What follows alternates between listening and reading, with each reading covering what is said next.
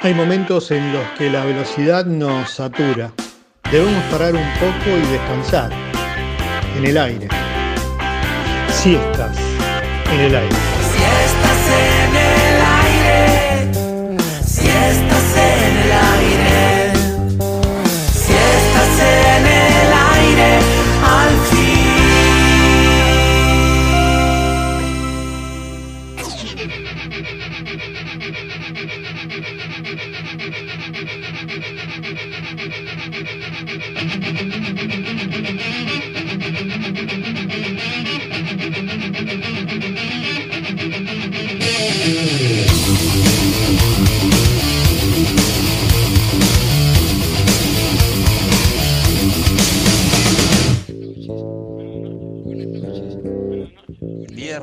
De resurrección.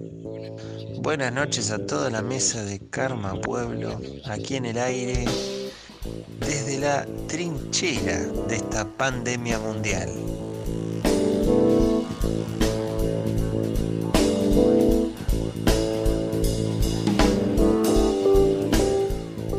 Compartirá los tablones de la mesa de Karma Pueblo hoy, nuevamente Ernesto Araimon con la segunda entrega de estas siestas en el aire. Y en esta ocasión, este gran artista traerá a la mesa su visión del arte y la cultura en estos tiempos de coronavirus y de pandemia mundial. El arte en tiempos de pandemia.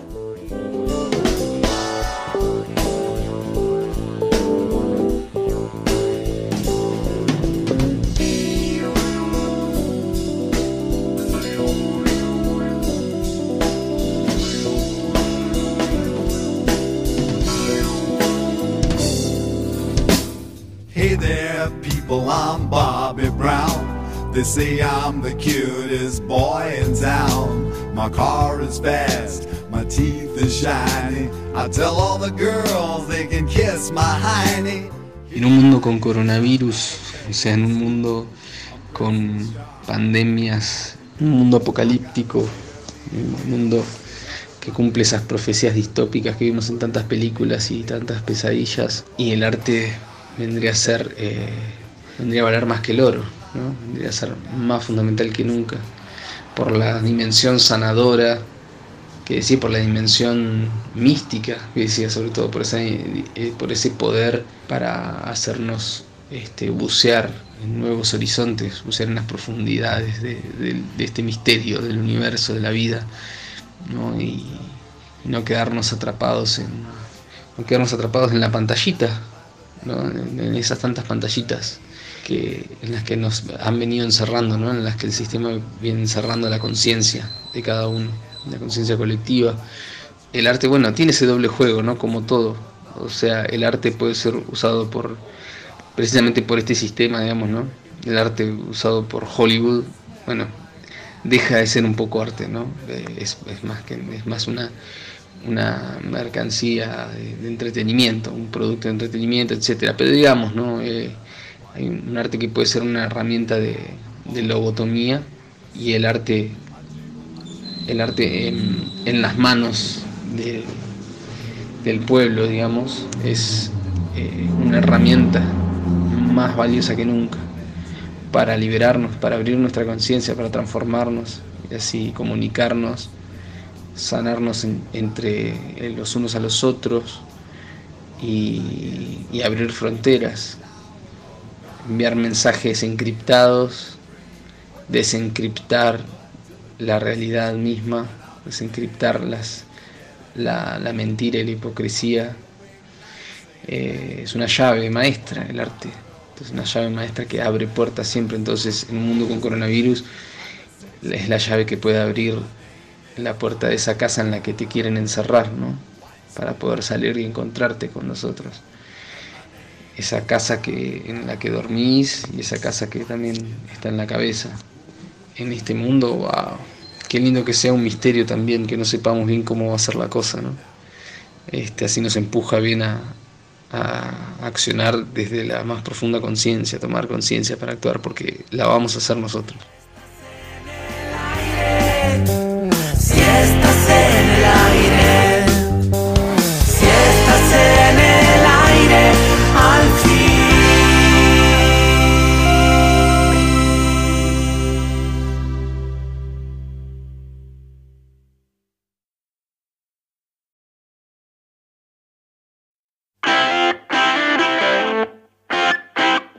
Hay momentos en los que la velocidad nos satura. Debemos parar un poco y descansar. En el aire. Siestas. En el aire. Si estás en el aire, si estás en el aire, si estás en el aire,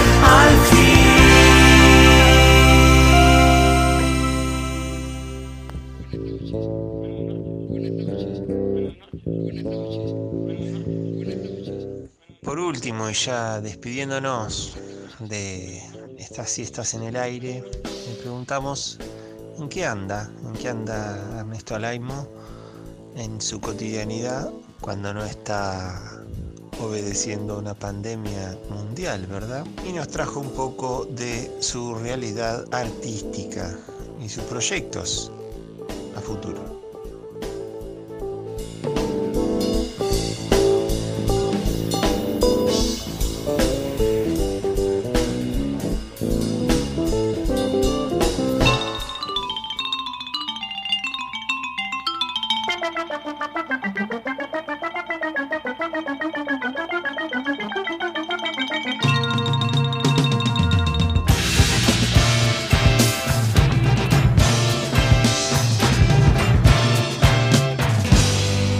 Yes, indeed, here we are. At St. Alfonso's Pancake Breakfast. Por un lado estoy en, en el terreno musical dedicado a este proyecto que es música circular, eh, que no es eh, ni un proyecto estrictamente artístico, de- tipo un proyecto solista, un proyecto banda, un proyecto de canciones, de grabar discos y eso, ni enteramente un- meramente un proyecto pedagógico, digamos como de dar clases en ese plan. Está justo en el medio, está buenísimo porque salió así, fue algo que brotó, de- eh, empezó espontáneamente en un concierto que di así, una tocata estaba haciendo como solista acústico y que en la que empecé a improvisar y empecé a dar pautas a la gente para hacer para que canten ellos y terminamos haciendo un, un happening colectivo de tres horas toda una noche en una casa dando vueltas que fue impresionante. Se fue como el, el nacimiento así que la, la, la concepción y mi bautismo de fuego de algo que después, digamos, no, no tenía ese nombre todavía, música circular, y bueno, como dándole rosca a esto, y bueno, viajé a Brasil y conocí gente que estaba medio en la misma, y le había llamado música circular, y resulta que Bobby McFerrin, un, gurú del, de del canto y la improvisación que yo seguía desde chiquito, bueno, él ya había, había acuñado ese término, ¿no? Había hecho un disco y todo, de Circle Songs. Así que bueno, agarré ese concepto y, y me sumé, a ese movimiento mundial, ponele, eh, y estoy haciendo eso acá en La Plata y, y también llevándolo a distintos lugares del país. El año pasado conté con una beca del Fondo Nacional de las Artes para poder hacer encuentros abiertos de música circular, que llamo cantaderas circulares, y la llevé ahí a Viedma, El Bolsón, Córdoba, este, a Bolívar, Capital Federal y así. Así que estoy muy contento con ese proyecto, con lo que está pasando. Ahí es donde se están dando situaciones en las que puedo proyectar la música como, como sanación, como rito, como juego. Se puede ir como moviendo el timón, llevando la, la música de esas distintas esferas, generando experiencias muy hermosas. Este, bueno, eso por el lado de la música. Y en el terreno literario, bueno, eh, tengo seis libros publicados que se dividen más o menos en tres y tres, porque los tres primeros libros los saqué así muy pendejo, sin editorial, por mi cuenta. Este, a los 18 saqué el primero, Niria, que es de cuentos fantásticos. Eh, el segundo es Alquimia para principiantes, en el cual mezclo cuentos, algunos cuentos, pero también mucha poesía, hay muchas experimentaciones literarias, hay como juegos, hay acertijos, eh, mucha experimentación, por eso el título, ¿no? Alquimia para principiantes, que fue un hit, fue mi primer hit literario, que se agotó ahí, tuvo algunas reediciones, y ahora eh, tiene una reedición de Editorial Capucha que está hermosa y suena así como definitiva. Em, después salió Paroxismos, que es otro libro de cuentos, también tiene 10 cuentos eh, como Oniria, ya no son todos estrictamente el palo fantástico, eh, tanta inspiración borgiana, cortasariana, kafkiana, todo, digamos, no se notan tanto esas influencias como estaba en ese momento, ya empiezo a tener como más este, herramientas, si se quiere, este, de, estilo, de, jueguito, que bueno, ya va surgiendo también como más este estilo personal, si se quiere. Y hay, hay una, como una novela corta que se llama El otro juego, está el cuento más corto del mundo que se llama Extrañamiento. Y bueno, después hubo como un parate de muchos años en la escritura, cuando estuve dedicado a la militancia al 100% o al 200%. Este, y ahí este, se terminó la, la era de las publicaciones hasta 2016 que salió en diciembre el diccionario sinfónico, después en 2018 Goodbye Netflix y eh, el año pasado 2019 La puesta del sol. Entonces Diccionario sinfónico es un libro que podemos englobar en la poesía, pero también es este, una forma bastante experimental, ¿no? este, bastante personal. Eh, ahí es, empecé a dar rienda suelta a mi, gusto por inventar libros, ¿no? No tanto escribirlos, sino inventarlos, inventarlos como, como un objeto en sí, como, como una este, especie en sí misma. Lo mismo Goodbye Netflix, que es eh, bueno, una plataforma de series y cortometrajes en papel.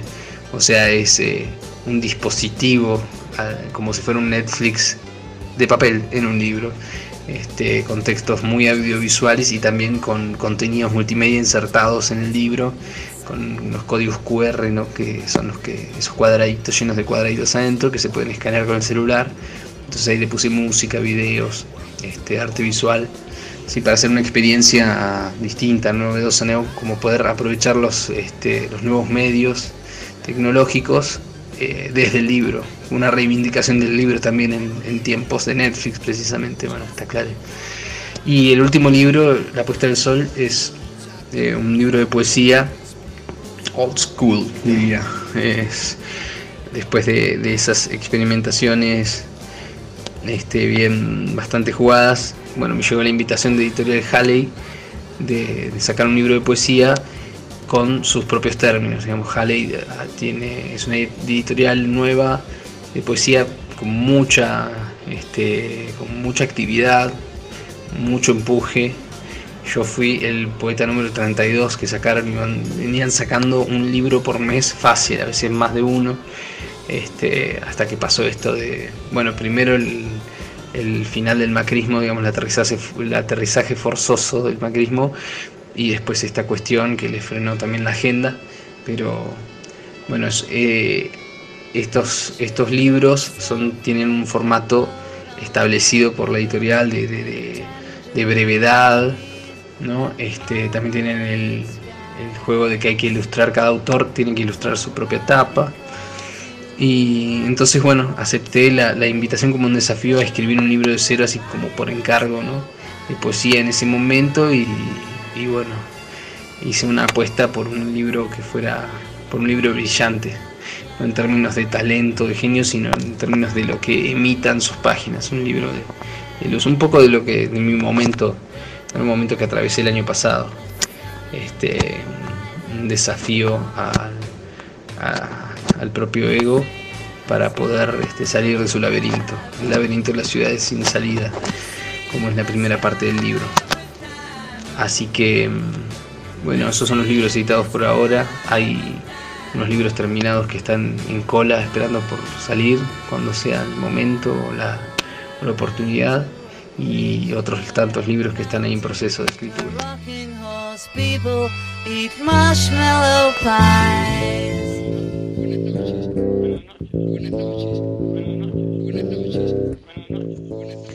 Volvemos al piso, al aire, de Karma Pueblo, no sin antes comentarles que pueden conseguir lo último de Ernesto Alaimo en librerías de Capital, pero también de acá cerquita en Citibel. Luz Artificial en Masa 169 en Boedo. Didón Libros en Junín 82 en Federal. La Nieta de la Bruja en Saltelmo hermoso lugar. y también en el patio interno Libros, en diagonal 3, número 510, City. Sin más, nos despedimos hasta las próximas siestas en el.